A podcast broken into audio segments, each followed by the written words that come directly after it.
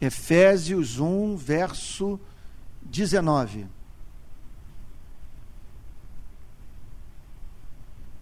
Então diz assim a Bíblia, olha lá.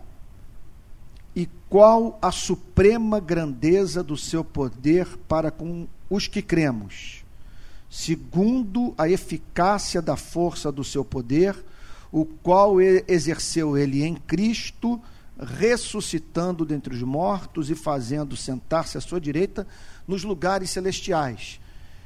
O apóstolo Paulo escreveu essa porção da carta aos Efésios com o propósito de estimular a igreja às, às ações de graças a partir da percepção do que Deus havia feito por aquelas pessoas a salvá-las. E o que ele afirma, o que ele declara nesse versículo 19 e, vers e versículo 20, é que para que nós pudéssemos ter essa experiência de, de salvação, foi necessário que o poder que o próprio Deus usou para ressuscitar Jesus Cristo agisse em nossas vidas. Observem mais uma vez o verso 19.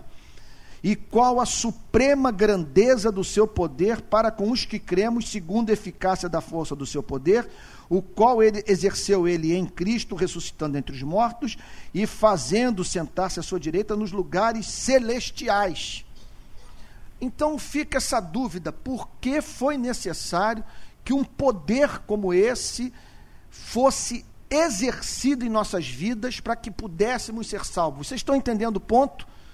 O apóstolo Paulo está querendo chamar a atenção daquelas pessoas para esse fato. Vocês só estão no caminho da salvação, experimentando esta mesma salvação, esta redenção em Cristo Jesus, porque um poder sobrenatural agiu em sua vida. Então, notem bem, preste atenção, para que a coisa fique bem pessoal e nós não fiquemos na teologia estéreo, na teologia barata, que não nos comunica nada. Num ponto da sua vida, eu posso dizer que no meu caso foi no ano de 1982. Esse, esse ano, para mim, é um ano crucial. Tinha 20 anos de idade e esse poder agiu na minha vida.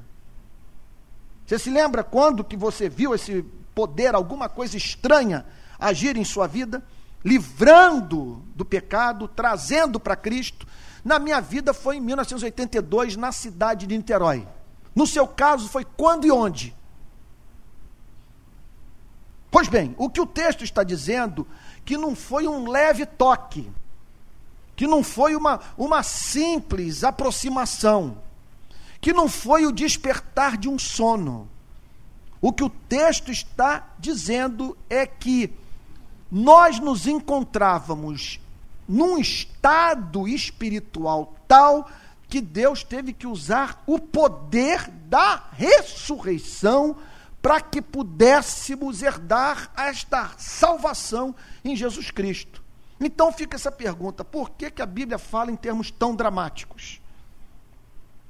Porque precisamos nada mais, nada, nada menos do que o poder da ressurreição para que pudéssemos estar aqui professando fé em nosso Senhor e Salvador Jesus Cristo. No capítulo 2, a partir do verso 1, o apóstolo Paulo responde essa pergunta. Olha o que, que ele diz. Ele vos deu vida. Aqui nós passamos a entender o porquê do apóstolo Paulo, nos versos 19 e 20, dizer que foi necessário o poder da ressurreição. O poder da ressurreição foi necessário porque nós estávamos mortos. Não é que estávamos dormindo. Não é que nós tão somente estávamos desviados de um caminho para o qual nós poderíamos a qualquer hora, de acordo com a nossa vontade, retornar. O texto está dizendo que nós estávamos mortos. O que, que significa isso? Obviamente não significa que estávamos biologicamente mortos, sabemos disso. Está falando de uma outra morte está falando para o fato de que você não tinha vida com Deus, você não tinha comunhão com Deus, você não amava Deus, você não vivia para a glória do seu nome. O nome de Jesus Cristo não lhe comunicava nada, você estava morto. você não sabia quem era, de onde viera e para onde estava indo. Consegue se dar conta de uma coisa como essa? Esse livro para você era um enigma, você não conseguia compreendê-lo e nem tinha interesse nisso. Os vocábulos das Sagradas Escrituras, suas doutrinas, a esperança que temos em Jesus Cristo, não fazia parte das suas cogitações. Por quê? Porque você estava morto. Morto. Você imagine então se Deus não tivesse agido e o deixasse entregue a si mesmo, jamais você voltaria para o caminho. Gente, isso para mim é um negócio assustador. Quando eu volto para o meu passado, é muito evidente que eu não tinha como voltar por esse caminho. Educado por um policial. O meu pai sempre me ensinou, a, sabe, a viver no pecado a, a ser violento. Meu Deus, quando eu penso na minha família, nos meus amigos, sabe, na, na, na história da minha vida, tudo me conduz a crer que se ele não tivesse usado desse poder, eu jamais estaria aqui. Pense na sua vida, não é o seu caso? Ele vos deu vida estando vós mortos, o que significa que você só está aqui por causa da graça dele. O que significa que isso é mérito dele, é obra dele, é o amor dele, não foi uma decisão sua. Não é que você nasceu melhor do que os seus primos, do que os seus tios, do que os seus avós, do que os seus pais, do que os seus amigos, seus companheiros de faculdade. Ele deu vida a você. Ele disse para você: vem para fora, Lázaro. Agora, olha o que, que o texto diz: estando vós mortos nos vossos delitos e pecados. Você estava morto nos seus pecados, que o pecado o escravizava, o pecado marionetava, o pecado era a tônica da sua vida, o pecado conduzia. Não havia freios. Até quando você fazia o bem, você pecava porque você não fazia o bem para a glória de Deus. Agora, a partir dos do verso 2, o apóstolo Paulo descreve o, o, de uma forma mais detalhada o porquê do poder da ressurreição ter sido necessário para que você chegasse aqui. Olha o que, que o texto diz: nos quais andastes outrora. Ah, esse é um verbo, é um hebraísmo, ele está tirando. É uma, é uma, era uma forma comum no primeiro século de se falar. Nos quais andastes. O andar significa uma forma de viver. Você vivia nos delitos e pecados. Você consegue pensar numa coisa como essa? Você não vivia uma vida autêntica. Sua vida era pautada pelos meios de comunicação, pela sociedade de consumo. Pessoas se reuniam em salas e diziam o seguinte: ele vai se vestir dessa maneira. São esses os produtos que ele vai comprar. E eles então planejavam uma estratégia de marketing, visando criar não apenas produtos para os consumidores, mas consumidores para os produtos que eles queriam vender. E você se considerava livre. Mas como que você vivia? Você andava dos delitos e pecados. Você não vivia uma vida autêntica, você não era livre. Você não tinha poder de escolha. Sim, você escolhia, mas só escolhia aquilo que não glorificava a Deus. Então isso chamava a atenção do apóstolo Paulo, nos quais andastes outrora, segundo o curso deste mundo. A palavra mundo significa, na Bíblia,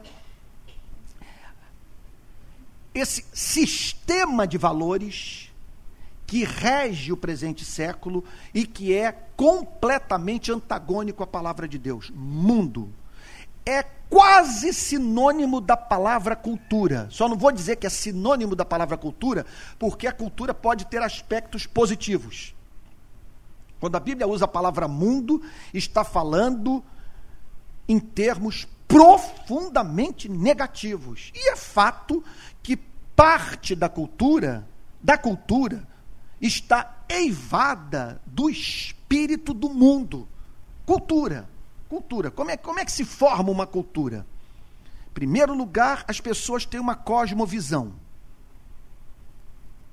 Ainda que você não consiga formular o pensamento com esse nível de sofisticação, usando uma palavra como essa, tão pouco usada no português do nosso dia a dia, mas quer você admita, quer não, você vive numa sociedade na qual as pessoas têm uma visão de mundo. Por exemplo, se existe certo, se existe errado, se há vida após a morte, se sua origem é casual, é, você é resultado de um choque do nada com acaso, ou se você foi criado por um ser pessoal, se existe é, é, aquilo que poderíamos chamar de valor moral absoluto. Tudo isso então leva uma sociedade a ter um conceito sobre o que é bom, sobre o que é belo, sobre o que é justo. A partir desse, do conceito do que é justo, do que é bom, do que é belo, essa mesma sociedade cria as suas instituições. Determina, por exemplo, uma forma de organização política, suas instituições de ensino, e tudo isso se transforma em música, se transforma em artes plásticas, em cinema, em teatro, literatura. E aqui estamos nós. Nós estamos aqui vestidos, não fomos nós que escolhemos a, a usar com essa, essa roupa. Isso foi, isso foi socialmente construído. Brinco, colar. A gente se orgulha de ser livre, mas tudo isso aí é, é fruto de algo que você herdou. Não foi você que escolheu. Da mesma forma que você não escolheu o seu nome, essas escolhas são escolhas, veja só, que você foi forçado a fazer. Você as fez, mas as fez por ter nascido em circunstâncias tais que, que conduziram você a tomar umas, algumas decisões na vida. O, o ponto de vista bíblico, para ser mais claro, para ir direto ao ponto, para não tomar muito tempo de vocês, é o seguinte: que não há cultura nesse planeta, uma vez que todos os homens estão mortos nos seus delitos e pecados, que não tenha os valores da antivida, do anticristo, do pecado, da maldade, da miséria, da corrupção. E o que o apóstolo Paulo está dizendo é que nós andávamos segundo o curso do mundo. Esse mundo tem uma direção Observem como as pessoas vivem. Uma das características na vida desse mundo é que as pessoas se comportam como se fossem eternas. Já repararam nisso? Elas vivem como se fossem eternas. Como que o sujeito pode ter 30 milhões de dólares na Suíça e continuar roubando? Ele está com 65 anos. Não há nenhuma evidência empírica que ele vai chegar aos 150 e ele acumula dinheiro para viver 20 vidas. Isso é, a Bíblia chama isso de curso do mundo. Curso do mundo. Você comprar o que não precisa para agradar a quem não gosta. Curso do mundo. É o que determina a sua agenda, como você administra o seu tempo. Mas o que caracteriza o mundo é o fato de que todas essas decisões que você toma no campo profissional, na forma como você administra o tempo, como você conduz a sua relação com sua mulher, com seus filhos, com seu marido, tudo isso, segundo a Bíblia, sofre uma forte influência do que a Bíblia chama de mundo. Mundo é uma coisa que está presente na cultura. Eu, eu não estou dizendo que isso é satânico. Embora, é claro, mais adiante nós vamos ver que tem essa força operando, agindo na sociedade. Mas quando a Bíblia fala sobre mundo, ela, embora admita, nós não temos como fugir disso, que essa coisa é energizada pelo inferno, mas está falando de uma produção humana. Do tipo de vida que nós em sociedade decidimos viver, gente. mundo. Mundo. Qual é a maior marca do mundo? É o fato de nós vivermos sem considerar o próximo, sem considerar Deus. Nós não consideramos a vontade do Criador e pouco nos importamos com a felicidade humana. Mundo. Mundo. Então o apóstolo Paulo está dizendo que o poder da ressurreição foi necessário porque você era escravo do mundo. Escravo do mundo.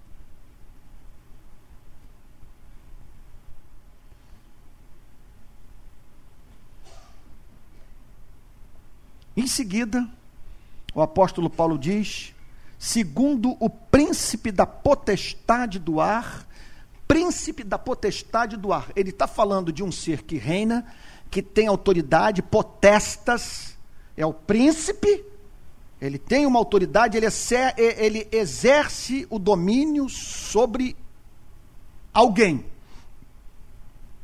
É um príncipe que tem poder, príncipe da potestade, que atua no ar. John Stott acredita, e é bem provável que essa seja a melhor interpretação, que ao falar sobre ar, está falando sobre essa esfera nebulosa. Está falando sobre o mundo espiritual. É, quer dizer, é alguma coisa que está em contraste com o mundo tangível, com, essa, com, com esse mundo em que nós podemos tocar e ser tocados. Está falando do príncipe da potestade do ar. Então está falando de um ser poderoso, de um ser pessoal que atua na esfera espiritual, e ele chama aqui do espírito, o espírito que significa então que é uma inteligência invisível e que agora atua nos filhos da desobediência. O que, que é o filho? Isso é muito sério, gente, preste atenção. Preste atenção filho da desobediência, é alguém que é, é alguém que foi parido pela mãe desobediência, nasceu para transgredir, traz no, no seu DNA a semente da transgressão filho da desobediência. O que o, que o apóstolo Paulo está dizendo é que a humanidade foi parida pela mãe desobediência. Nós odiamos lei. Nós não é fato que nós odiamos toda restrição à nossa liberdade. Assim nós nascemos, assim nós vivemos. Quando está dizendo que nós somos filhos da desobediência, está dizendo o seguinte: que na nosso desejo de ser feliz, nessa obsessão que nós temos com a nossa própria vida, nós transgredimos a lei de Deus. E o que o apóstolo Paulo está dizendo, olha aí, olha, olha a informação assustadora que os filhos da desobediência encontram-se em estado de completa vulnerabilidade espiritual. Que o príncipe da potestade do ar é um espírito e que hoje encontra livre acesso para moldar a vontade dos filhos da desobediência, para usar essa predisposição para a obediência para guiá-los para as mais diferentes obras, que tem como meta final desobedecer a Deus. O apóstolo Paulo então está dizendo o seguinte: ainda que você nunca tenha caído numa sessão dessas de, de, de macumba, graças a Deus eu frequentei várias quando era pequeno, nunca caí. Minha mãe me levava, aquele terror todo aquelas cenas que eu nunca mais vou me esquecer do cara tomando cachaça, andando sobre caco de vidro, comendo galinha, sabe, a galinha viva com pena e tudo, aquelas cenas horrorosas. Graças a Deus nunca nós vivemos isso, não sei porquê. Pessoas caíam e Deus teve misericórdia de nós, nos impediu de viver uma, uma experiência trágica dessa. Mas ainda que você tenha vivido na sofisticação da vida acadêmica, nunca chegou a essas formas, sabe, mais. É, é, é, como que eu poderia chamar, de primárias de envolvimento com esse mundo, o que o apóstolo Paulo está dizendo é que, como você era filho da desobediência, o príncipe da potestade do ar, o espírito que atua na humanidade, operava na sua vida. Por isso foi necessário que o poder da ressurreição agisse em você, e se esse poder não tivesse agido, você continuaria servindo a esse outro Deus, que não lhe deu nada, que não lhe trouxe nada, que jamais cumpriu na sua vida o que ele prometeu. Do espírito que atua nos filhos da desobediência. Agora, olha só, entre os quais também todos nós Todos nós andamos outrora, ainda que você tenha nascido, sabe, filho de crente, foi a graça divina que o livrou desse mundo, entre os quais todos nós andamos outrora, vivíamos seguindo os ditames. Você consegue imaginar uma coisa como essa? Algo que o, o estimulava a matar, a roubar, a furtar, a usar pessoas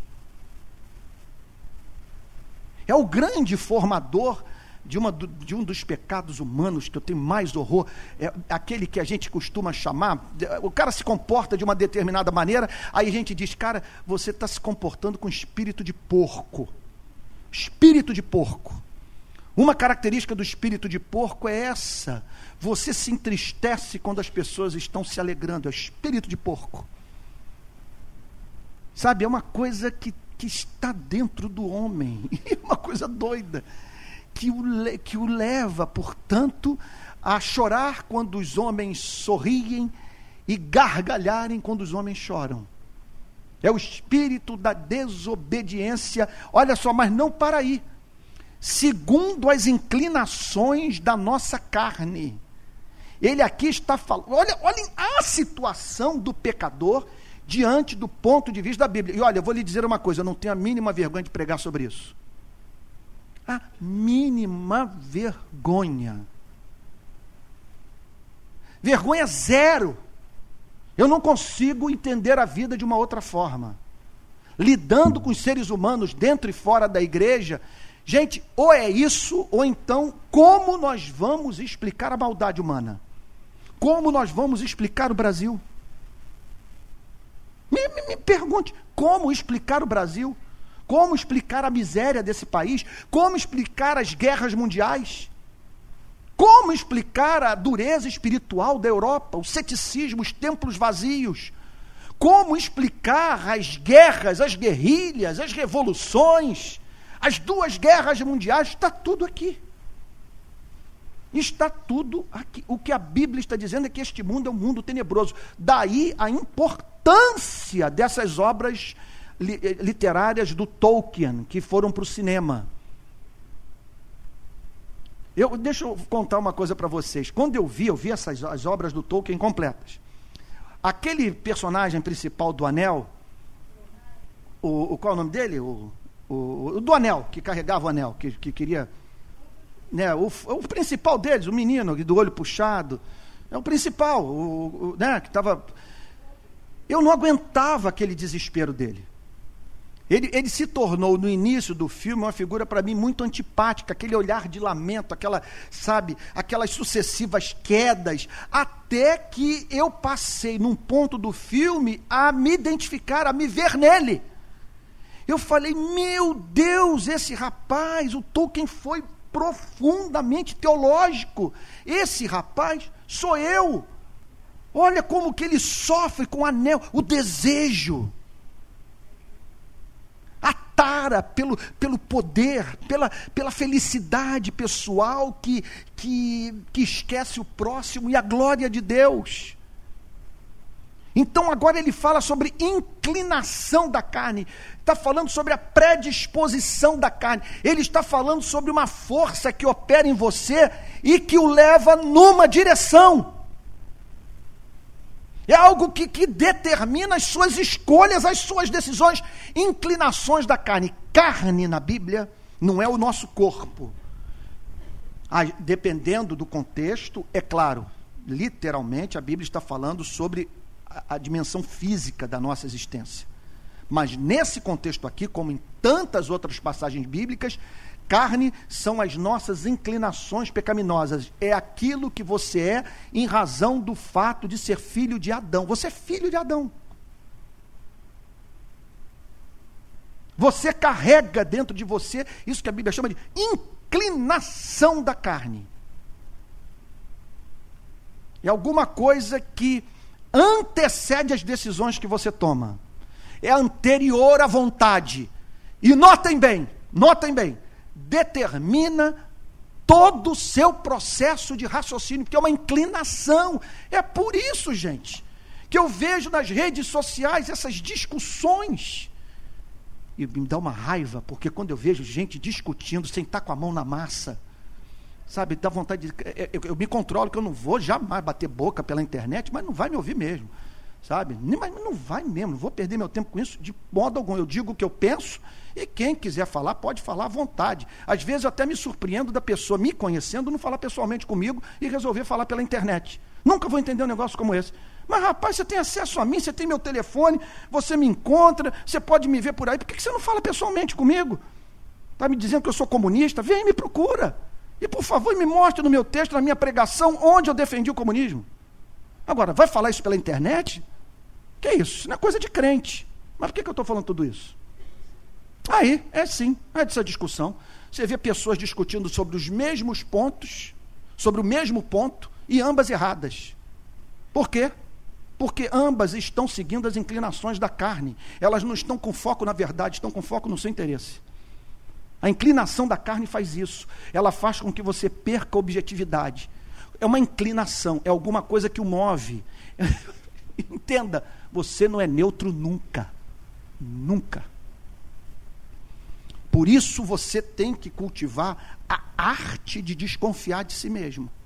Porque a inclinação da carne está aí. E você sempre tem que perguntar, na hora que você começou uma discussão, faça uma pergunta: em que a minha defesa desse ponto de vista me beneficia?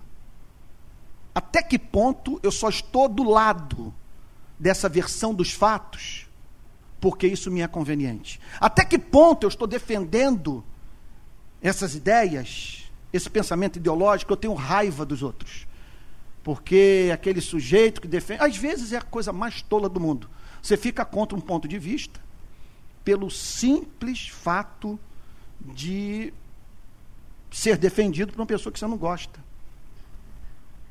E aqui está o texto falando sobre inclinação da carne. Olha lá, fazendo a vontade da carne e dos pensamentos. Fazendo a vontade da carne descem fazendo a vontade, que era alguma coisa. É, é, então, note bem, é, é alguma coisa que atua dentro de nós e que tem um desejo. E que nos leva, portanto, como está ligada a nós, a nossa natureza, nos leva, portanto, a nos sujeitarmos aos seus ditames. Natu Olha lá, fazendo a vontade da carne e dos pensamentos. A conclusão não podia ser outra. E éramos, por natureza, filhos da ira como também os demais. O que significa que Deus olhava para a nossa vida em razão disso tudo e não sentia prazer. Ele não se deleitava em nós. Vocês estão entendendo? Carne, mundo e o diabo. Você pode até negar tudo que a Bíblia está dizendo. Você só vai ter que me explicar você só vai ter que me explicar, sem levar em consideração esse esses versículos, por que nós somos seres sanguinários. Por que a humanidade não consegue viver sem guerra? Por que nós não conseguimos viver sem o pobre? Porque no mundo farto há tanta desigualdade. Outro dia eu estava no gabinete de um senador em Brasília aí contando para eles, olha, eu estava outro dia, fiz uma viagem de Porto Alegre aos Estados Unidos, nunca na minha vida, então, até aquele dia, eu havia cruzado o Brasil de ponta a ponta. Para ir para os Estados Unidos, eu tive que sair de Porto Alegre cruzar todo o Brasil. E eu disse para ele, eu não entendo como pode haver pobreza nesse país, porque lá do alto eu pude ver a imensidão da nossa terra. É terra, é terra, é terra, é terra. E o avião não parava de, sabe, de cruzar horas de voo, e terra, e terra, e terra, e terra. E eu falei, cara, eu falei no gabinete para os assessores dele e tal. Senador Pedro Simão, que era um ícone do bem lá no, no, no Congresso Nacional. Senador, agora perdeu, né? agora está lá, voltou para o Rio Grande do Sul. E aí é o que um dos assessores dele virou-se para mim e disse o seguinte: é, mas você precisa saber na mão de quem estão essas terras. Como explicar a miséria do nosso país tendo tanta terra? Por causa de uma concentração boçal, de um patrimônio natural, meu Deus, um continente nas mãos do, dos descendentes de, de, Portu, de, de Portugal, ou dos descendentes dos portugueses, e que é administrado da forma mais iníqua. Como explicar, gente? Como explicar os divórcios, as separações? Quem aqui pode dizer que nunca falou asneira, que nunca machucou ninguém, que nunca desejou a morte? Quem aqui pode dizer que nunca sentiu aquele prazer secreto ao tomar conhecimento da queda de alguém? Ou nunca sentiu aquela, aquela tristeza íntima por ver alguém prosperar na vida? Como explicar tudo isso? Como explicar o fato que, se olharmos para trás, tem um monte de gente que foi ferida por nós. Qual é o santo aqui que pode dizer que nunca foi ferido e que nunca feriu? Hã? Quem pode dizer? Me fale sobre seus filhos, me fale sobre seu casamento. Me fale sobre a sua relação com os irmãos da igreja. Qual é a explicação bíblica? A explicação é essa: mundo, carne e diabo. Estávamos mortos. Mas aí, notem bem, tudo isso tem só um objetivo: de mostrar o quanto ele nos amou, porque ele foi nesse mundo de escuridão ao seu encalço e ele deu vida a você. Ele deu vida. Ele o chamou para si, ele mudou suas afeições, ele quebrou o domínio do império das trevas no seu coração, ele lhe deu senso crítico, pelo poder da palavra, ele o livrou deste mundo. É certo que este mundo ainda exerce pressão sobre sua e a minha vida, mas nós não somos mais marionetes dele, porque Jesus Cristo é o nosso Senhor. Louvado exaltado seja o seu nome, ele vos deu vida estando vós mortos nos vossos delitos e pecados. Qual era o objetivo do apóstolo Paulo? Levar os efésios a ficarem assombrados com a sua salvação. Gente, o que a Bíblia está dizendo é que este planeta é um planeta dominado. Que os seres humanos encontram-se numa grande Guantánamo e só o poder de Deus para nos libertar deste mundo. E se você é cristão, se você nasceu de novo, se você teve um encontro com Cristo, a boa notícia é essa: Ele teve misericórdia de você, Ele o contemplou na sua miséria, na sua escuridão, no seu pecado, e se compadeceu de você e decidiu não permitir que você permanecesse como filho da ira e caminhando para a perdição eterna. Então, o que o propósito de Deus é que você sempre responda ao amor de Deus com assombro, porque eu, Senhor, porque eu, o que havia em mim, porque é claro que o texto está pressupondo que você foi escolhido. Não há mínimo, não há o mínimo espaço aqui para a liberdade humana. Não há livre-arbítrio, gente. O texto está dizendo: mundo, carne, o diabo, ninguém dá conta disso. Ninguém dá conta. Olhem só, gente, olhem para a Europa. Onde a educação chegou mais longe do que nesse continente. E foi no solo desse continente que a humanidade viveu duas grandes guerras. Como explicar uma coisa como essa? É o mundo, a carne e o diabo. E o que a Bíblia quer é que você se lembre de onde veio para que o seu coração seja tomado da mais profunda gratidão. Em suma, é, meu Deus do céu, em suma, ele fez isso por você. O encontrou privado da comunhão com Jesus, carente de paz, de sentido para viver. Ele o viu morto nos seus delitos e pecados incapaz de fazer alguma coisa por si mesmo para se ajudar. E aí então, ele se dirigiu a você e doce, suavemente, no poder do seu espírito, o ressuscitou dentre os mortos, chamando pelo nome, e o fez assentar-se com Jesus nos lugares celestiais. Se você me perguntasse, pastor, onde o senhor quer chegar com esta mensagem? A minha meta nessa manhã é só uma: é levá-lo a olhar para o passado, para você ver onde você estava, de onde ele o tirou, o que ele fez pela sua vida. Gente, olha, o que o texto está dizendo é que você era massa mole, sendo moldada por três mãos: o mundo, a carne e o diabo. Deixa eu só fazer uma pergunta para você. Em que você teria se transformado se Deus, pelo seu poder, não detivesse essas três mãos? Você hoje seria uma monstruosidade. Nem sei se você estaria vivo, porque tudo isso aí desgasta a vida, você mata. Sabe, você, meu Deus, você se esquece que tem uma alma.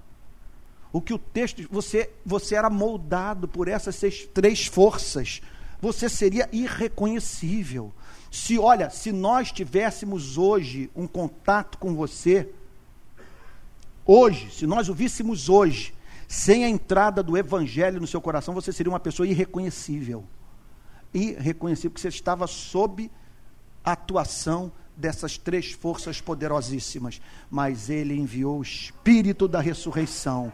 O feitiço foi quebrado, ele abriu seus olhos, ele destapou seus ouvidos, ele desembaraçou sua língua, ele tirou o coração de pedra no seu lugar, botou um coração de carne, e por isso nós cantamos: A minha alma estava longe do caminho de Deus. Eu era pobre, cego, perdido, pecador. Mas Jesus já transformou minhas trevas em luz, desde que ele estendeu sua mão para mim. Eu gosto desses hinos que exaltam a graça soberana de Deus. Não há mínima dúvida que a nossa salvação é fruto de um amor eterno, de um amor maior do que o nosso pecado. E você está aqui porque você foi amado. Eu não sei se a vida está sendo difícil para você, se você está desempregado, travendo parentes queridos sofrerem, algumas orações não são ouvidas, mas o principal já aconteceu na sua vida, você ganhou liberdade,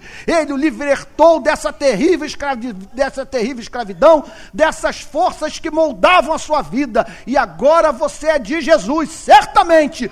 Tanto quanto eu, você ainda luta contra a carne, contra o mundo, contra o diabo. Contudo, você já não é mais o que um dia foi e você não está sujeito como um escravo a, a, a, essas três forças que têm levado a humanidade a devastar terras, a destruir florestas, a poluir rios e mares e matar o seu semelhante.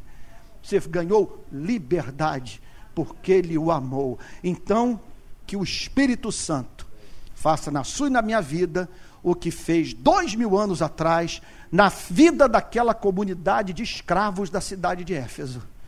O apóstolo Paulo, então, um dia, se levantou, olhou para a igreja e disse: Eu vou ajudar essas pessoas a terem uma ideia do que Deus fez por elas, do quanto Deus as, amou. Eu fico imaginando essa epístola sendo lida no primeiro século.